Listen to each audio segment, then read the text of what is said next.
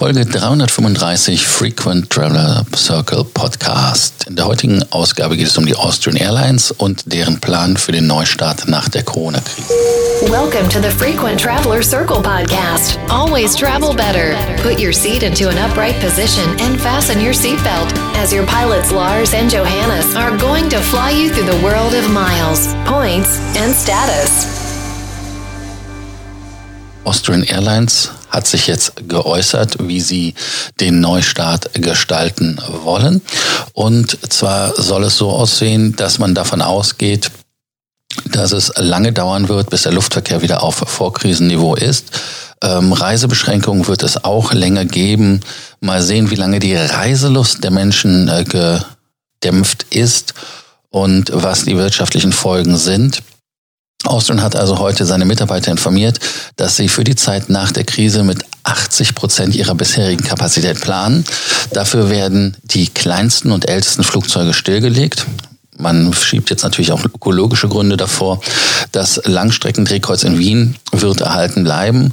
Die Krise ähm, ist laut Aussage vom CEO at Austrian Airlines nur durch gemeinsame Erfolgsleistungen zu schaffen.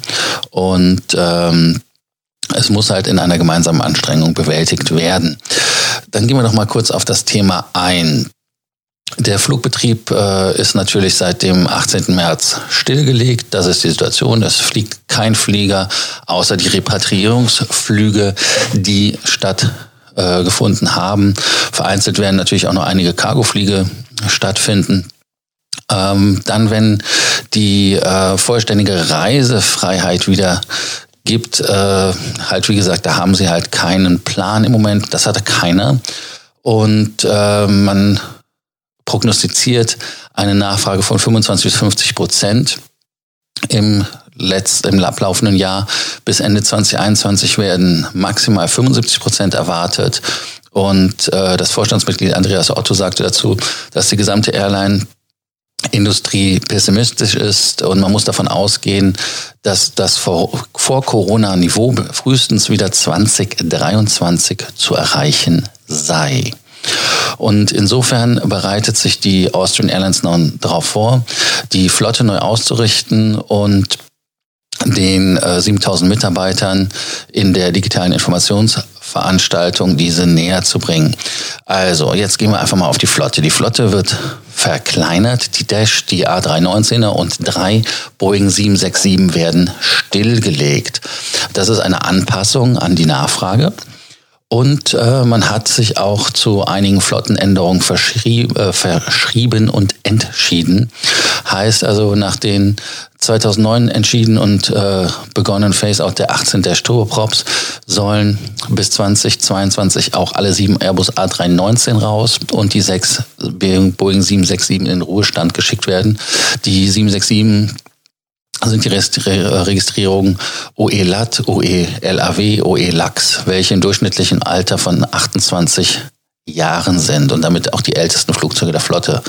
Die anderen drei Boeing 767 sind zwischen 19 und 21 Jahre alt und man hat somit ein Durchschnittsalter von 15,4 Jahren.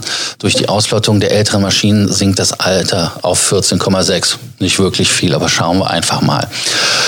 Ja, im Moment sind es 80 Flugzeuge, die in der Flotte sind. Und dadurch, dass die Flugzeuge rausgehen und äh, verkleinert werden, halt, würde sich die Flotte auf 70 verkleinern und man sieht den Neustartplan in 2022 eine Flotte von 60 Flugzeugen, davon neun Langstreckenflugzeuge.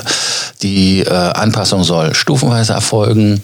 Da zuerst kleinere Flugzeuge stillgelegt werden, entspricht das einer Kapazitätsreduktion von 20 Prozent. Und die ökologische Entscheidung wird, also die Entscheidung wird nochmal mit ökologischen Gründen betont und unterstrichen. Äh, man möchte natürlich logischerweise auch so viele Arbeitsplätze wie möglich erhalten. Und ähm, man hat jetzt also einen Plan. Ja, was soll man davon halten? Und ähm, ich hoffe, dass das für die Austrian gut ausgeht. Man ist ja auch mit der Regierung in Verhandlungen für äh, Unterstützung staatlicherweise und dann schauen wir einfach mal, was da passiert. Es steht ja auch sogar im Plan oder im Raum, dass die österreichische Regierung sich an der Lufthansa beteiligen möchte im Gegenzug für das Geld.